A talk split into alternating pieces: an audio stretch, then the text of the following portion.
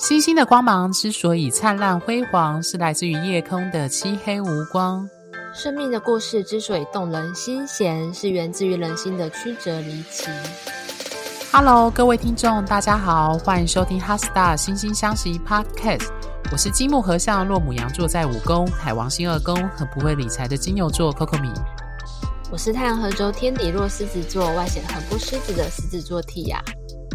好，今天呢，我们要进入为何我们爱得如此不安这一系列的最后一集。那跟以往一样，我们要谈最后一集的时候，都会谈高阶版之爱情中的安全感占星术。对，那一样的就是，呃，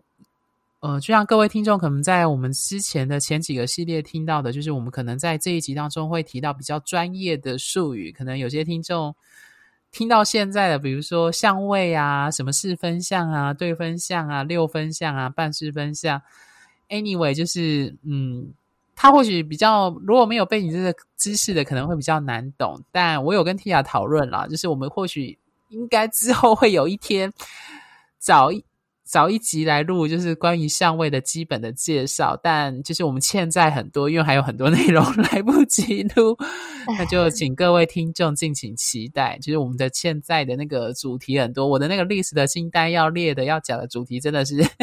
列不完，这样。好，那我们就拉回来。我们今天要谈的是爱情中的安全感的占星术，那当然就是高阶版的。那首先就请 Tia 分享你自己本身在职业过程中，你如何看待就是呃关系当中的安全感跟不安全感的？除了我们之前分享的月亮星座的部分的内容。OK，我觉得这一个呃不安全感的议题，它其实从星盘当中很多地方都看得出端倪。在每一个人，我们在不论是感情，还有任何人际关系，哦、我们从感情会发展到家庭关系这一些，其实都会遇到跟安全感有关的问题，而且几乎是时时刻刻都会在，因为这其实是我们生理的机制，然后跟我们生存的欲望有关系。不过每一个人展现的方式不一样，有人是将他的不安全感非常的外显，我们看到水元素比较多的。星盘中选数比较多的人，他的不安全感是比较外显的，他们可以很顺利的去表达自己的不安全感。那有人是意识到自己的不安全感，但是不愿意或者是没有办法顺利的展现出来。然后有一些人呢是很幸运的，还不太擅长标签出自己不安全感的情绪，所以他还没有太多的就是觉得有感受到自己不安全感的这个部分。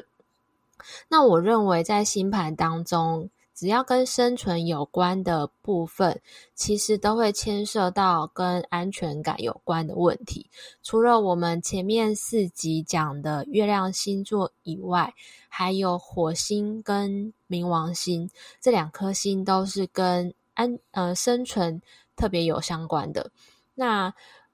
我们在看整个星盘的时候，可以看我们星盘当中的火星跟冥王星，它落入它是什么星座，然后还有有哪一些行星跟我们的火星还有冥王星有互动、有相位，以及我们还可以看火星跟冥王星落入什么宫位。比如说，一个人的冥王星是在六宫，那他可能在工作场合就是常常会感觉到一些。特别有危机，然后特别刺激，特别容易觉得有生存危机，然后不安全感的事情。那所有这些相关的东西都会触发我们的不安全感，所以大家可以去看。呃，比较简单的部分，大家可以先去看自己的火星跟冥王星在什么星座，那就可以回到我们前面提到的月亮星座的部分，然后去听大概是什么样的不安全感的呈现。比如说，你的火星假设在天秤座，那就可以去听月亮天秤的那一集，那或许也会，呃，对跟天秤有关的不安全感这一块也会有共鸣。另外就是像是金星这一颗星，它象征的是自我价值的部分。有一些人在自我价值没有被满足的时候，也会产生不安全感。所以，我们其实在解星盘的时候啊，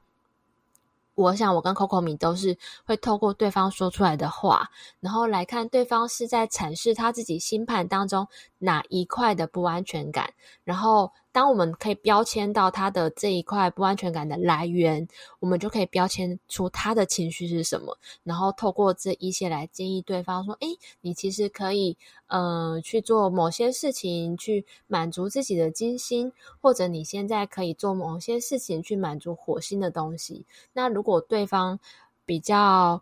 呃，是在讲他冥王星这个部分的故事的话，那就是我们要。鼓励对方往内去看自己的内心的地狱了，这样子。Coco 米呢？我想沿着 Tia 刚刚分享的那个火星跟冥王星的概念去延伸讨论。这样，其实各位听众可以去理解，就是火星跟冥王星呢，它其实在以前的古占、古典占星里面，这两个星体都是所谓的凶星。那它之所以会被认为是凶星，因为火星跟战争。跟流血、跟受伤有关。那冥王星大家想到就跟死亡，对。那当然，其实冥王星它不单单只有死亡，它也紧接着死亡之后的重生这样的概念。所以其实，呃，我觉得当今天你的命盘当中的火星跟冥王星，包含刚刚 Tia 讲的落入的宫位、落入的星座，以及什么行星跟火星和冥王星产生相位，它其实都会带出这样的主题。只是在呃，我们占星师解读上，比如说火星跟冥王星有什么差别？火星它其实呃，各位听众可能有听过，就是火星当然也跟性有关，因为性是传宗接代的一种方式，所以它也是一种生存的方式，就是把你的。下一代把自己交给下一代去完成，所以它跟性有关。那冥王星当然它也跟性有关，但是它其实更强调的是一种深刻的一种埋藏在心中的。当然，它也跟资源有关。所以这两颗星体如果在你命盘当中，特别是跟爱情伴侣，比如说落在七宫有合轴星，呃，落在五宫，火星、冥王星都落五宫，或者是。呃，有所谓的星盘上有其他的各式各样的什么互龙啊，或者是怎样的状况，它都会影响到呃你在安全感，特别是在爱情当中安全感的展现。那当然更重要的就是有月亮跟这两个星体有相位。举例来说，我相信各位听众已经很常在前面几集听到，就是我在分享月冥相位的经验。对，那我们通常会说月冥相位的人，不论是对分、四分、合相。还是六分、三分等等，它其实都象征了就是月亮的需求、安全感以及情绪，会扣连了冥王星的，比如说隐藏、埋藏，还有权力、控制，或者是我们之前在前几集也有提到说，有些教科书会提到或说，或许他的家族当中的女性是握有权力的，因为如果你把月亮当成是妈妈的话，对，所以其实。呃，从这几个概念去理解的话，就是呃，为什么 Tia 会提到说火星跟冥王星是一个敏感点，是因为这两个星体它其实都促使我们觉得什么有危机，危机是这两个星体的一个共通的一个呃主题，这样子，对，所以其实。各位可以从那个火星同时守护就是母羊座跟天蝎座，而新的冥王星守护天蝎座，就可以去理解这两个星体，它其实是火星跟冥王星有所谓的，我们所谓冥王星是火星的高八度的这样的概念，对，所以他们其实是很类似的。那如果说到不安全感的话，我自己的经验跟从业经验就是当中。我发现有月冥相位，包含我们前几集提的月亮天蝎座，也有类似这样的特质，就是他们通常会有一些隐藏的恐惧，那种恐惧有时候很难用无以名状的方式去表达，或者是他们有时候会把他的情绪埋得非常的深，因为大家知道冥王星有埋藏、掩藏的意涵，又或者是。我最常遇到的伴侣关系的例子是，月冥有相位，常常会涉及一个控制跟被控制的关系，或者是权力斗争的关系。但是这权力斗争其实并没有，呃，是没有严重到像什么《后宫甄嬛传》那么夸张啦。但我的意思是说，其实伴侣在相处当中都会有一些角力，一些呃一些阴暗面的情绪，比如说你会愤愤不平，会嫉妒，或者是会愤怒，那些都归冥王星和火星。都会跟这两个心理特别有关，所以这些我们一般传统上二分法的负面情绪，它在月亮的情绪的展现和不安全感的议题上，就会反映我们刚刚说的那些状况。它可能是，呃，就像我们说的，月亮它也跟原生家庭、跟母亲、跟主要照顾者的关系有关，所以其实它其实会延伸到从你的原生家庭、伴侣，呃。跟父母，特别是跟母亲的关系，延伸到你跟伴侣的关系上，所以我们才会在前几集一开始就有提到说，其实两个人交往，其实是六个人在一起，是这样的概念。对，嗯嗯嗯。然后，诶，我自己在呃解盘的时候啊，我会发现有时候对方的不安全感，他会来自于他个人意识到某些东西是他想要的。但是这些他想要的东西，好像在别人的眼光当中，或者是在世俗的眼光当中，可能是会受到批判，或者是不太被接受的部分。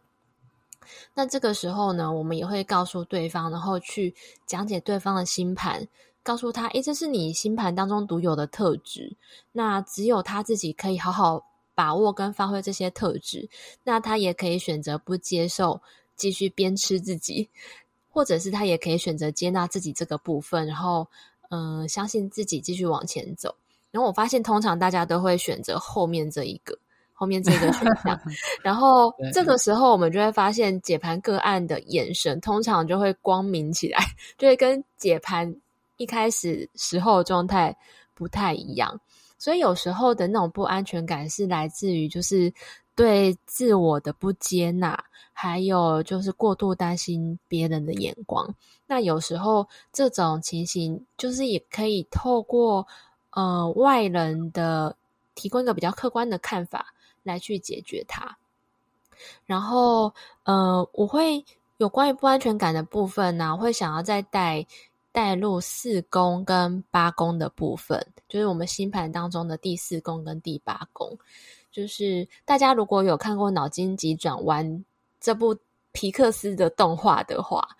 就会知道说这部电影它里头把不同情绪人格化之外，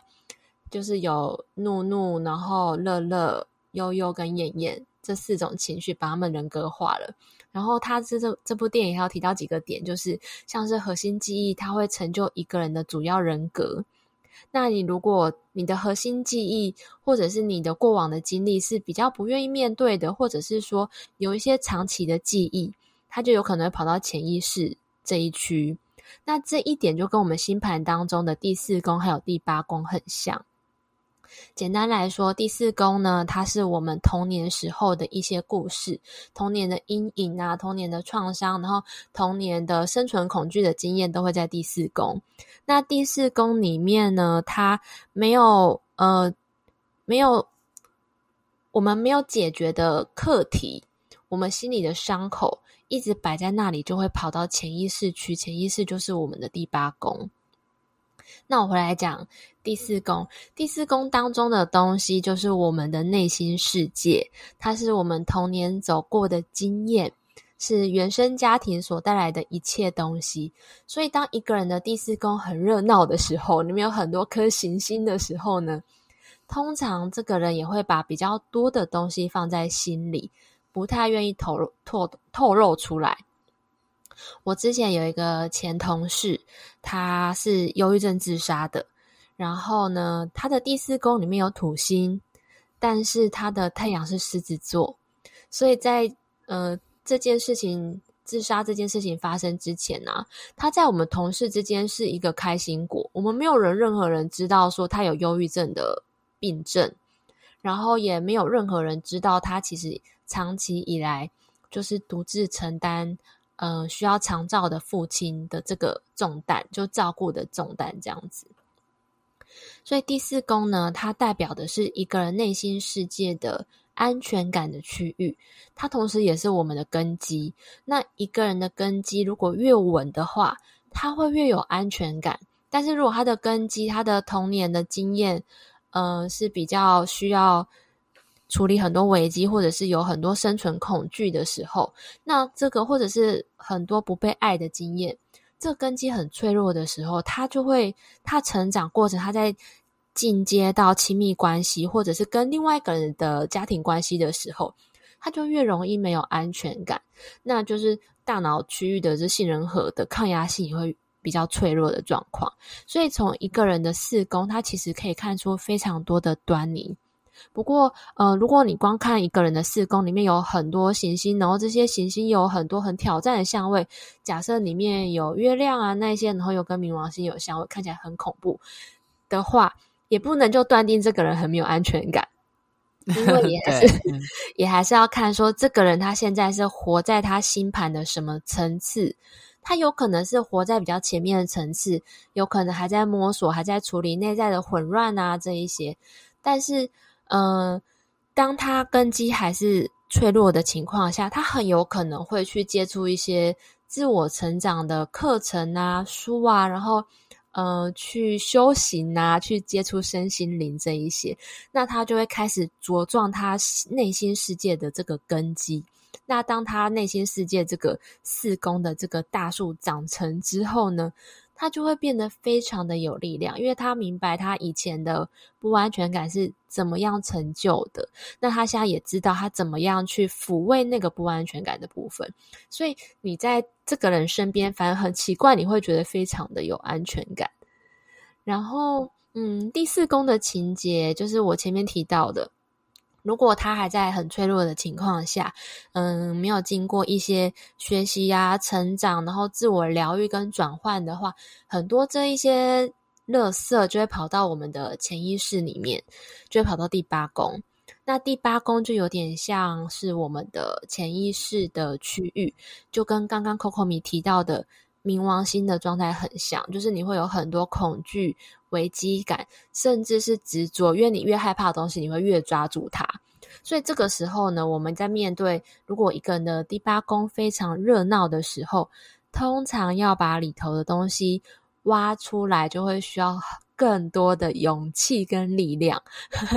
所以。呃，通常一个个案来到我面前的时候，如果他是讲讲讲讲讲，然后我们发现，诶，全部都围绕着他第八宫的议题的时候，我会回去看看他的第四宫，还有星盘当中太阳跟月亮的状况，来看一下，嗯，跟他追溯一下童年的的一些经历。那当一个人去面对跟学习怎么样跟自己的第八宫和平共处的时候，他就有点像是。我们去处理冥王星的议题，那种走过地狱浴火重生的感觉，因为你基本上都去过地狱了，就没有任何东西让你恐惧了。那一个人如果心里是不那么恐惧的人，他是最有力量的人。嗯，这是以上我对不安全感，然后四宫跟八宫的的见解。听到刚刚 Tia 讲冥王星的时候，我想到我一个蛮要好的朋友说的一句话，他说。真正理解天堂美好的人，必须在地狱走过一遭。对，那我觉得他这句话蛮细腻，或者是蛮精准的，点出冥王星在我们命盘当中的影响力跟 powerful。呃，我觉得。其实很有趣，就是我想插播一下，就是我不知道各位听众听到现在，如果你是忠实听众的话，有没有觉得我们在讲这种高阶版占星术的时候，会不会有一种进入一种雾里看花，或者是马上拿自己的命盘，然后会觉得到底讲的是不是这样的状况？因为我前阵子跨年的时候，就有朋友讲说，呃，我有听你的节目啊，如果是月亮天蝎，是不是他就会怎样？因为他女儿是月亮天蝎，他就很担心说，是不是会出现什么幼年不好的阴影 这样。样子，呃，我其实必须要再次跟各位听众澄清，就是我不知道各位有没有听过《按图索骥》？对，就是 他当然讲的就是呃，这个成语故事，他讲的是一个年轻人，他的父亲是一个非常厉害的，就是看马的这个大师，然后他在过世前，他就遗遗留了一个笔记，告诉你说怎么判读这个马是好马，是所谓的良良马这样子。那他儿子呢，就是。呃，可能没有天赋吧，或者是他没有学，他就按照他父亲写的那本书，就是一个一个去看，可是却发现没有办法找到就是真的好马这样子。那其实我觉得，我们作为学生时期到后来真的正式出师职业，这样做占星解命盘的时候，我觉得我们其实刚开始都会陷入这样的状况。我相信各位听众也会有这样的状况，就是。呃，当你只单看一个相位、一个星体，最简单就是一个什么行星落什么星座的时候，我们通常都会很快速的去带入一个解读。那我在今天的主题就是爱情当中的安全感或不安全感，其实也很容易会有这样的状况，就是我们毕竟有说月亮很重要，所以我们前四集都在谈月亮星座。但是如果举个例子，一个人如果是月亮天蝎，那他如果他的月亮天蝎，但是他的月亮跟呃，比如说跟太阳有和谐相位，或是他的命盘当中有其他的，比如说他有金星合轴在下降，在七宫，或者是他的有其他的相位，他有时候可能就那个解读上就会跟我们一般在占星师在取舍，在抓他的那个特质，或我们今天在讲的爱情中的不安全感就会不一样。我不知道各位听众可不可以理解我的意思，就是整张命盘是要整张一起看，所以我们其实，在解盘的时候，我们会端看它有很多面相、很多列相，比如说元素的平衡啊、开创星座、固定星座跟变动星座的比例啊、行星的相位啊、行星落入的星座啊、行星落入的宫位啊，还有合轴星。我们这整体看下来，我们呃，我们占星师做到就是就是已经做成职业之后。我我觉得很有趣，就是你解盘到一个程度，你就会突然冒出一个图样，说啊，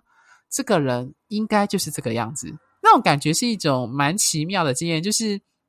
它有点像是直觉，但那个直觉其实是因为你解盘的经验解久了，所以你就会看到这些所有的项目，就会说哦。他的确是月亮天蝎，但是他展现的应该是月亮天蝎的当中的某个特质。比如说，你会觉得这个人可能是属于隐藏的，可这个月天蝎应该是属于控制的，或者是这个月天蝎他可能幼年是有一些呃特殊经验的，或者是等等的。就各位听众懂我的意思，就是呃，我们不太会去。我们当然在节目上分享的都是我们自己职业过程当中，或我们自己以前在占星的教科书，或者是我们遇过的实际案例中所发生的例子。但是可能还是要请各位听众去稍微做一点，就是呃，那叫什么，有一点弹性，就是不需要马上的担心说是不是我女儿是月亮天蝎，或者是 有土星的什么相位，就一定会发生不好的事情，也不需要太过于担心。那当然，如果想要更实际理解，当然就是找我们两个。对，但我们其实，在解盘的时候，它其实是一个，我觉得很好玩。它就是有很多不同的可能性啊，可能是命主星啊，或者是什么像，我们就会突然从这个很多呃，对一般外人来说很杂乱的星盘当中，或者是很复杂的那个符号当中，去看到一个，诶，这条路径应该就是这个人最有可能展现的样态。他可能是推运流年未来的发生的状况，或者是这个人的个性，或这个人跟这个人的关系和盘上，他们的关系就会展现这样子的特质。所以我觉得这真的蛮有趣的，就是每次在讲高阶版的时候，我都会担，有时候啦，我自己会担心说，我们讲的这个内容会不会让人家觉得很担心说，哦，我有月冥相位，我有月火相位，是不是这个样子？补充说明，像月火相位的人，我们是。比较常遇到的也有个状况，就是他们对他自己认定的家人是很有保护欲的，因为火星也有捍卫的意思，就是你要战斗，你要捍卫。所以其实我们占星师各位在听到我们在讲不同的行星的相位或者星座的特质的时候，你会发现它有很多种关键字。那这个关键字到底你自己是展现什么关键字，这就非常的。考验就是 占星师的功力，或者是考验各位对于那个命盘的理解。对，我觉得这是蛮算是题外话的说明。这样，Tia 有想补充的吗？我觉得 Coco 米这个补充非常的好。诶，我现在回应一下 Coco 米的朋友，就是他担心他的女儿月亮天蝎这件事情。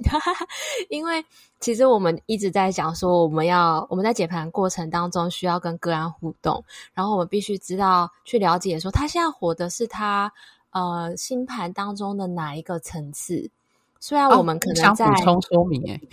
插个话，我那个朋友，我后来告诉他不需要太担心他月亮天蝎，是因为他的月亮全部都是和谐相位，月亮有的四颗星体全部都是所谓的三分相跟六分相，所以我就觉得说，嗯，而且他月亮也没有，也是出现在算是，我觉得他是。跟其他行星的能量的互动也还是还算不错，所以其实不需要过度担心我们。在节目上说，月亮落天蝎是一个呃弱势的呃是一个失势的位置，这样子也不需要过度解读。对，好，交给 T 啊。对对对，对，其实还是要以行星为主，就是行星。呃，空空明刚刚讲和谐相位，就是说这个人他的星盘当中的行星，其他颗行星跟月亮的相位都是好的互动的。那这样的话，其实星座它的呈现的力道就会比较弱一点。然后，呃，虽然我们可以从解星盘的时候，可以从各种路径会有一种。直觉会觉得，诶，这个人应该他会是走什么样的路径？但是即使是这样的话，我们在跟个案在解盘的时候，还是必须要用透过互动的方式来知道说，他现在活的是他生命当中的哪一个层次，或者是他活的是他的呃行星里面的哪一个关键字。我之前就有听过一个说法，很有趣的就是，当你的行运的冥王星触碰到你的月亮的时候。比如说冥王星跟月亮四分相的时候，通常就是一个很衰的行运嘛。然后就有人跟我 讲说，通常这种行运就是遇到三种事情：一个是亲人死亡，一个是破产，一个是被背叛。然后我当时是遇到被背叛这件事情，他就安慰我说：“你不觉得你是这三个里面最好的那一个吗？” 所以我就会，当我呃可能有。比如说，现在行运或者是命盘当中有哪一些情形的时候，我可能就会选自己有意识的去选择我想要的那个关键字去活出来。我觉得这个好像是有成效的。然后来回应那个 Coco 米的月诶女儿月亮天蝎的那个朋友，我也有一个朋友，他的女儿是月亮天蝎座的，但是我朋友就是月亮天蝎小孩的妈妈，本身是个理财大师，她超级有钱。这个其实就符合，又符合到月亮天蝎座的关键字，所以冥王星的对、嗯、对，再次强调，呃，其实我们会每次讲到月亮天蝎，就会讲到说有什么不安全感啊，什么什么。那个有一个部分原因是因为来找我们的人都是经过大苦大难的人。就是我们常说的无事不登三宝殿，基本上你没有问题跟困难，应该是不会来找命理师，不论是中式还是西式的命理。对，对对对，所以我们我们从我们在讲 podcast 的时候，也会特别的希望，假设今天有月亮天蝎座的人，他听到我们的的录音，然后他可以从我们的录音当中感觉到一些疗愈，就是一种有点像是，如果今天你。的生命，你是月亮天蝎座，你真的很苦的话，那希望你听到我们的的录音之后，可以带给你一些慰藉。但如果今天你没事，我们也会很为你开心呐、但是我们主要是希望那些就是比较需要听到一些嗯、呃、安慰，然后疗愈的人，可以听到我们要说的话。那再拉回来不安全感的这个议题，我觉得不安全感，如果做做个总结的话。不安全感的来源，我觉得它是毒药，也是解药。诶，就是说你，你你的不安全感是从哪里来的，你就要往哪边解。然后，像我自己，我自己在处理我自己的不安全感的问题的时候，我通常不会去看我自己的星盘。我，也不会去看我那时候行运是遇到什么事情。我通常会给自己一段时间跟空间，然后陪自己一下，然后标签一下出我的不安全感的情绪是什么，然后大概嗯、深入了解一下我内心当中是哪一个内在小孩他在求救，然后这时候我可能就会去理解，然后去陪伴他一下，或者是说适时的寻求别人的资源。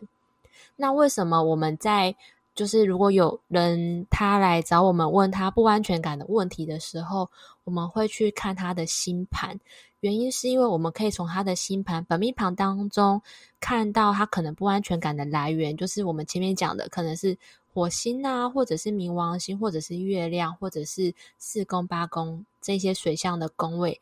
的来源，也有可能有时候是一个行运。你可能就是刚好遇到一个职场角力的状况，那这个行运是要你去面对，说，哎，可能过去有一些什么议题要把它处理好，这样子。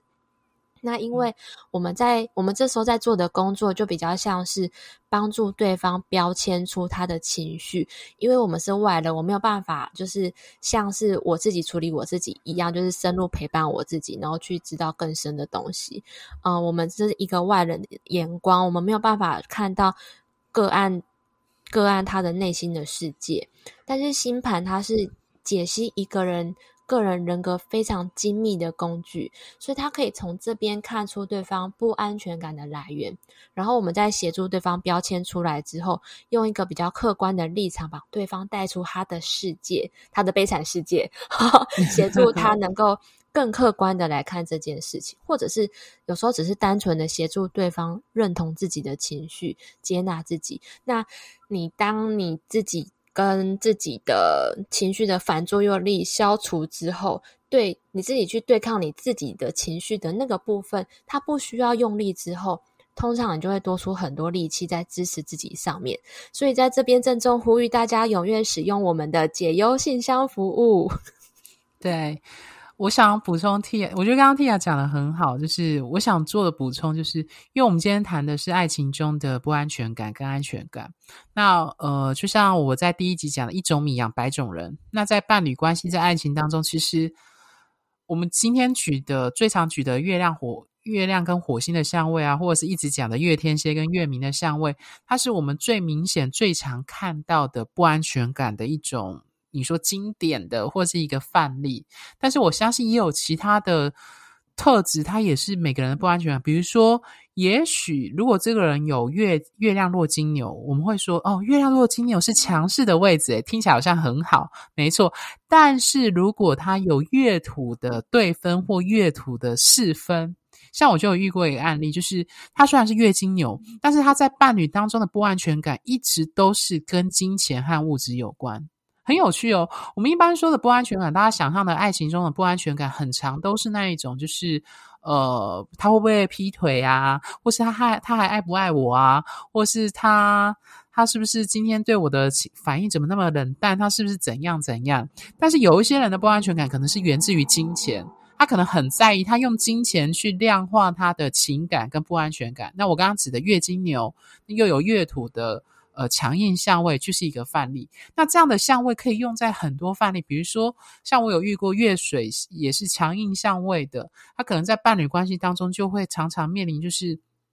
沟通上的议题。他因为沟通，因为资讯的阻塞，所以他觉得有不安全感。那或者是呃，我们之前在前几集也有提过，有一个月天相位的案例，他是月天对分，所以他的不安全感，他他有趣，他反而是。很有预期的预知到关系当中的变化跟那种急剧的可能意外，他反而可以很坦然的接受。也就是说，他认为出现意外是理所当然的。可是他一方面，他可是他很有趣哦，他是理性的接受关系或伴侣关系中一定会出现意外，但是他的理性却无法。无法去调节他内心的情绪的那一种疏离，我们有说过，他有点像月月亮落水瓶的特质，就是他有一种疏离感，跟自己的情绪保持一个安全安全的范围去看他，甚至是一种跟伴侣有一种就是好像伴侣好像无法知道，感觉他是一个外人等等的这样的状况。所以其实举到现在的范例，各位听众会理解说，所谓的不安全感，它其实有很多种的样态跟表现，或者是。我们在上一集有提到月双鱼，那他可能就跟月海相位的人也会有很类似的状况，比如说那种模糊不清啊，或者是他无法去区分他的情绪跟别人的情绪，甚至常常吸纳别人的情绪变成是他自己的。那在某方面来说，他也会造成他的负担这样的状况。所以其实，呃，我觉得延续到。哦，我们这一系列的主题，我们希望帮助到各位听众去理解说，在伴侣关系、在爱情当中，其实我们的那个情绪，我常这样讲，对自己的欲望诚实，也要对自己的情绪诚实。所以，我们这一系列讲下来，其实就是希望大家能够呃接纳，甚至更亲近你的命盘当中的这些跟安全感或不安全感主题的。呃，比如说星象的特征啊，特别是月亮这样子。那我相信，唯有你，就像 Tia 说的，就是你的内在小孩，或是你的过去，你的你亲近的这个，呃，我们比较私密、比较脆弱的这个部分，你才能够从这个所谓的不安全感的那个轮回当中去解脱。那我当然我知道这个功课非常的困难，因为我们自己本身占星师也有自己的命盘，所以我们也有这方面的议题。但是大家的议题真的很不一样，对。嗯哼，好，Tia 最后有什么想补充给各位听众的吗？关于这一系列主题，最后最后，欢迎大家有任何跟不安全感有关的问题，然后都可以使用踊跃使用我们的解忧信箱服务。或者，如果你有自己的伴侣的故事，也很欢迎跟我们分享。其实大家不用太担心啦，就是你只你如果只是后台想要讲一下你的故事，我们也很乐意听的，绝对是没有问题。不用担心我们会跟你私私下收费，隔天就会收到账单这样。对，就是当然，如果你有实际的具体的问题，就欢迎用解忧信箱，或者是我们等下提到的，就是占星三人行的服务这样子。对，好，那我们今天的节目内容就到这边。那因为今今天录音的时刻，我们已经进入了二零二二年。好，那如果各位听众呢，一样就是如果你对流年推运有兴趣的，欢迎在我们的后台跟我们询问。那我们目前提供的服务就是最主要是两种，第一个就刚刚提的解忧信箱，是针对单一。问题透过 lie 的回复提供及时且快速的文字咨询，那会针对命盘做重点式的判读，那适合需要快速得到答案的人。那第二种呢，就是更深入的方式，透过互动来对你目前生命中的重要议题做解析。那会针对你的单一问题，一小时我跟蒂雅的二对一的语音讲解，那适合你目前正面临难人生难关，比如说你可能目前伴侣陷入一个很大的一个症结，或者无法过的一个门槛。或挑战，那想要找到这个困境的原因，找到生命出口的人都很欢迎，就是用一个小时的我们这样两个人同时跟你做咨询的方式，我相信会很有帮助。这样子，那关于 LINE 的咨询呢，单一问题的优惠方案是一千元。那有需要的听众呢，请先追踪我们 LINE Office 的账号，ID 为小老鼠 QCD 六零五零 T。那各位听众也可以在我们节目下方的介绍里找到 ID。那占星三人行的单一问题一小时优惠价是四千。那当然我们也一样，还有提供个人的专业占星命盘、人际关系合盘的深入解析，或是你要找的是推运流年或择日等等。那适合想要自我认识、自我成长的人，那欢迎有需要的听众跟我们联系哦。那我自己本身也有在做占星的演讲的邀约，那。呃，如果各位听众的组织行号或公司有需要，也欢迎在后台跟我们联系。那我们 HeartStar 心星相惜呢，有做一个非常漂亮精美的网站文章。那如果各位听众可以点选我们的后呃那个 Pocket 的平台，它里面有推，它好像是在放在 Twitter 的连接上，或直接在 Google 上搜寻 Hasta 或搜寻心星相惜。对，心脏的心，然后星体的心，这样心心相惜。那也可以找到我们的官方的网站。那各位听众，如果喜欢我们的节目，欢迎就是追踪本节目外，记得在我们的脸书跟 IG 按个赞。好，那我们在下一集呢，就要卖个关，算卖个关子嘛。就是我们因为以往听众听到现在都是我们两位占星师，我跟蒂雅在讲解。那我们下一次有邀请特别来宾，或者是应该是说有特别来宾邀请我们跟他一起讲。关于就是伴侣关系跟一样是伴侣关系跟爱情的主题的节目，那敬请各位期待。好，星星的光芒之所以灿烂辉煌，是来自于你们的订阅与赞助。哈斯塔心心相惜，真心相待，专属于你的心愿。拜拜，拜拜。